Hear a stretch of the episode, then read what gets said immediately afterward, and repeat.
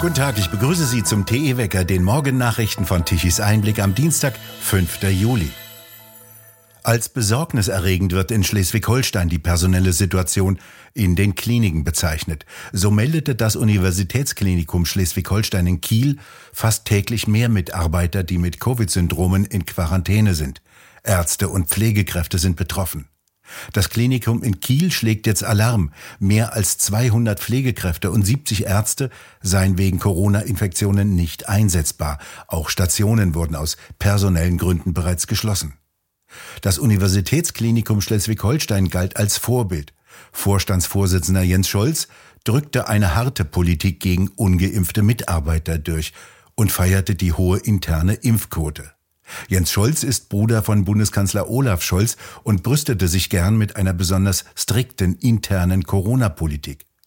Über 97 Prozent der Belegschaft sind geimpft. Die Politik gegen ungeimpfte Mitarbeiter war hier besonders radikal. Wie Tichys Einblick aus Krankenhauskreisen erfuhr, dürfen ungeimpfte Mitarbeiter hier lediglich mit aktuellem negativen Test auf ihre Stationen. Währenddessen arbeiten geimpfte Mitarbeiter ganz ohne Tests. In einem internen Schreiben, das Tichys Einblick vorliegt, begrüßte Scholz gegenüber den Mitarbeitern ausdrücklich die Entscheidung, eine Impfpflicht fürs Pflegepersonal einzuführen. Die sehr stringente Politik von Klinikchef Scholz führte erkennbar nicht zum gewünschten Erfolg, im Gegenteil. Ein ähnliches Bild bieten übrigens auch andere Krankenhäuser wie das Städtische Krankenhaus in Kiel oder die Imlandklinik in Rendsburg. Wolfgang Kubicki will angesichts der Corona-Ausfälle beim Klinikpersonal an Kliniken in Schleswig-Holstein kürzere Quarantänezeiten. Die Mitarbeiter sollten sich, so Kubicki gestern, schon nach drei Tagen mit einem Schnelltest freitesten lassen können. Wenn Infizierte dann andere nicht mehr ansteckten, könnten sie auch wieder in ihren Dienst zurückkehren, so Kubicki. Einer der ältesten und traditionsreichsten deutschen Autozulieferer wird an Chinesen verkauft. Die Allgeier Gruppe in Uhingen, östlich von Stuttgart, verformt mit riesigen Stanzen Bleche für Autohersteller und ist auch im Maschinen- und Werkzeugbau aktiv. Das bereits 1906 gegründete Unternehmen mit seinen 1700 Mitarbeitern war längere Zeit als Autozulieferer finanziell angeschlagen. Chipkrise, Pandemie und der Auftragseinbruch ließen das Unternehmen Personal abbauen und Kosten senken. Schließlich sei es wieder aufwärts gegangen, hieß es. Aufsichtsratschef und Eigentümer ist Dieter Hund, der jahrelang Präsident der Bundesvereinigung der deutschen Arbeitgeberverbände und einer der einflussreichsten Unternehmer war. Der chinesische Investor Westron übernimmt 88,9 Prozent der Anteile der Familie und bringt auch Eigenkapital mit. Allgeier verfüge über eine exzellente Reputation in der Automobil- und Umwelt- sowie Recyclingindustrie, so heißt es aus dem chinesischen Investorenkreis. Die Exporte Deutschlands brechen ein, und zwar drastisch. Zum ersten Mal seit 1991 ist die deutsche Handelsbilanz ins Minus gerutscht. Das bedeutet, der Wert der Güter, die eingeführt werden, übersteigt den Wert der ausgeführten Waren. Ein solches Minus in der Handelsbilanz der Exportnation Deutschland ist selten gewesen. Auch an den Börsen gehört kein deutscher Konzern mehr zu den Top 100. Dies wird als Armutszeugnis für die viertgrößte Volkswirtschaft gewertet. Zusätzlich ist die Stimmung der Verbraucher auf ein Rekordtief gestürzt. Gravierend schlägt zu Buche, dass Deutschland auf Importe von Energien angewiesen sind, die werden immer teurer. Auch die Brauwirtschaft sorgt sich jetzt um Gaslieferungen. Etwa zwei Drittel der deutschen Brauereien sind nach Angaben des Deutschen Brauerbundes auf Gas angewiesen. Sollte es zu einem Gasembargo kommen, so der Manager der Felddienstbrauerei Michael Huber, würden viele Brauereien erhebliche Probleme bekommen. Die Gasversorgung sei auch bei wichtigen Vorlieferanten der Brauer ein Hauptthema, etwa bei den Glasherstellern. Allein Felddienst benötige pro Jahr etwa 50 bis 60 Millionen neue Flaschen. Breche da etwas ein, so Huber, sei die Versorgung total unterbrochen. Insgesamt dürften nach seiner Schätzung rund 900 Millionen Flaschen benötigt werden, um den Mehrwegkreislauf für die Brauwirtschaft im Jahr stabil zu halten. Aufgrund des mehrfach verlängerten Lockdowns war Anfang vergangenen Jahres unverkäufliches Fassbier für die Brauer zu einem immer größeren Problem geworden. Um es vor dem Gully zu retten, stellten etwa Bäcker Bierbrot her. Nach monatelanger Pause füllten viele Brauer erst im Mai 2021 wieder Bier in Fässern ab. Felddienst schätzt, dass der deutsche Biermarkt im ersten Halbjahr 2022 nur um etwa drei bis vier Prozent gegenüber dem sehr schwachen Vorjahreszeitraum gewachsen ist. Die gestiegenen Energie- und Rohstoffkosten dürften auch Verbraucher zu spüren bekommen.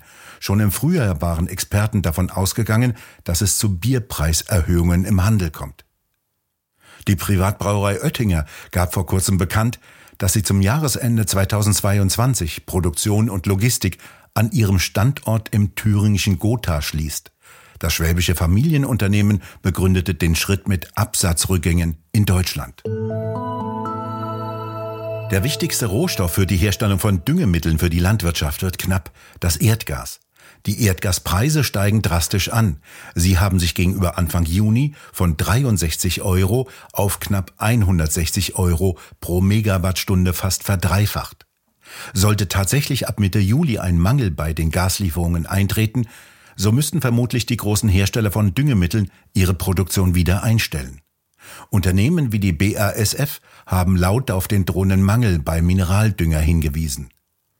Bei Habecks Notplänen steht die Agrarchemie nicht vorne dran. Und nein, das ist keine erfreulich grüne Nachricht. Landwirte düngen nicht zu viel, das würde Geld kosten. Sondern ohne Düngung brechen die Ernteerträge drastisch ein. Die Pflanze wird nicht mehr ernährt und wächst nicht mehr. Komplette Ernten sind in Gefahr. In den Niederlanden haben gestern die Bauern ihre Proteste weiter gegen ihre geplante Enteignung fortgesetzt. In vielen Städten blockierten Traktoren Straßen, Ausfahrten von Supermärkten und auch Häfen. Bereits am Sonntag marschierten in Hainhofen Tausende von Bürgern zur Unterstützung der Bauern mit.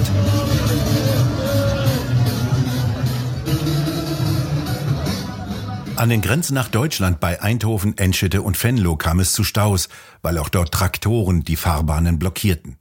Holländische Bauern schlossen auch in Köforden die Grenze zwischen Holland und Deutschland mit Tonnen von Gülle und Mist, die auf die Straße gekippt wurden. Auch Fischer blockierten Häfen, sodass Fährschiffe zu den Nordseeinseln nicht ausfahren konnten. Ein Schiff hatte sich unter einer hochgezogenen Straßenbrücke quergestellt, sodass die Straßenbrücke nicht wieder heruntergelassen werden konnte. Bauernproteste laufen auch vor großen Verteilzentren der Lebensmittelketten. Über 40 Lagerzentren in den Niederlanden sollen so abgesperrt worden sein. Einige leere Regale im Lidl-Markt in Spakenburg zeigten, dass in den Supermärkten Milchprodukte knapp werden. Nach Medienberichten gingen auch in anderen Supermärkten Brot, Milch und Gemüse zur Neige. Massive Kritik an der Ausgabenpolitik der EU-Kommission übte der Europäische Rechnungshof. Einer der am besten gefüllten Geldtöpfe in Brüssel gehört zur Agrarpolitik. Der Rechnungshof prüfte zwischen 2018 und 2020 knapp 700 Agrarzahlungen. Wie der Rechnungshof am Montag berichtete, seien in mehr als 100 Fällen Fehler festgestellt worden. In 17 dieser Fälle hatte der Hof den Verdacht, dass der Fehler mit Betrug zusammenhängen könnte. Allein 2,7 Milliarden Euro gab die EU-Kommission in den beiden Jahren von 2017 bis 2019 für externe Berater aus. Mehr als 8000 Beraterverträge wurden geschlossen. Die Summe ist von 799 Millionen Euro im Jahre 2017 bis auf 971 Millionen Euro im Jahre 2020 angestiegen. Allein die für die Umwelt zuständige EU-Generaldirektion überwies an eine Beratungsfirma 20,8 Millionen Euro. Als dieses Programm zu einer anderen Behörde wanderte, erhielt wieder dieselbe Beratungsfirma erneut den Zuschlag. In Sri Lanka hat jetzt die Treibstoffknappheit dramatische Ausmaße angenommen. Am Sonntag verkündete der Energieminister, die Treibstoffreserven des Landes beliefen sich auf etwa 4000 Tonnen. Dies entspreche dem Verbrauch eines Tages. Die nächste Lieferung werde frühestens am 22. Juli erwartet. Sri Lanka hatte vergangene Woche einen zweiwöchigen Verkaufsstopp für fast alle Treibstoffe verkündet. Benzin und Diesel dürfen nur noch für die wichtigsten Dienstleistungen genutzt werden. Nach Angaben privater Busunternehmen, die für etwa zwei Drittel des Busverkehrs im Lande zuständig sind, waren am Sonntag nur noch 1000 der normalerweise 20.000 Fahrzeuge im Einsatz. Das Land mit seinen 22 Millionen Einwohnern steckt in einer verheerenden Finanzkrise. Die Regierung ist nicht in der Lage, die wichtigsten Importe wie Lebensmittel, Treibstoff und Medikamente zu finanzieren. Ein neuer Zwischenfall im ostchinesischen Meer hat für Spannungen zwischen Japan und China gesorgt. Die Regierung in Tokio hat am Montag Protest gegenüber China eingelegt, weil ein chinesisches Marineschiff sich der Inselgruppe Senkaku genährt hatte. Die Inseln werden von Japan kontrolliert, von Peking aber ebenfalls beansprucht.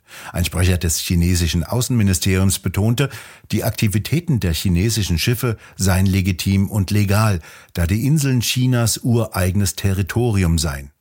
Chinas Küstenwache schickt regelmäßig Schiffe in die Gegend. Ein chinesisches Marineschiff war dort nach Angaben des japanischen Senders NHK zuletzt 2018 unterwegs. Japanischen Medienberichten zufolge wurde in den Gewässern in der Nähe der umstrittenen Inselgruppe am Montagmorgen zudem ein russisches Marineschiff gesichtet. Das Sommerwetter bleibt uns noch bis Mittwoch erhalten. Heute bleibt es überwiegend trocken und warm, bis auf ein paar Wolken im Norden. Die Temperaturen reichen bis zu 28 Grad im Süden und in der Mitte Deutschlands, im Norden nur bis zu 22 Grad. Am Donnerstag sieht es nach Regen aus. Tiefdruckgebiete kommen von Norden und bringen vor allem im Osten kräftige Regenschauer mit. Dort benötigen die Böden auch Wasser. Allerdings werden die Regenmengen nicht so groß sein, dass sie die Trockenheit ausgleichen können. Und für die kommende Woche zeichnen die Wettermodelle wieder hochsommerliche Wetterverhältnisse an. Immerhin, es ist ja noch Sommer. Wir bedanken uns fürs Zuhören. Schön wäre es, wenn Sie uns weiterempfehlen. Weitere aktuelle Nachrichten lesen Sie regelmäßig auf der Webseite tichiseinblick.de. Und wir hören uns morgen wieder, wenn Sie mögen.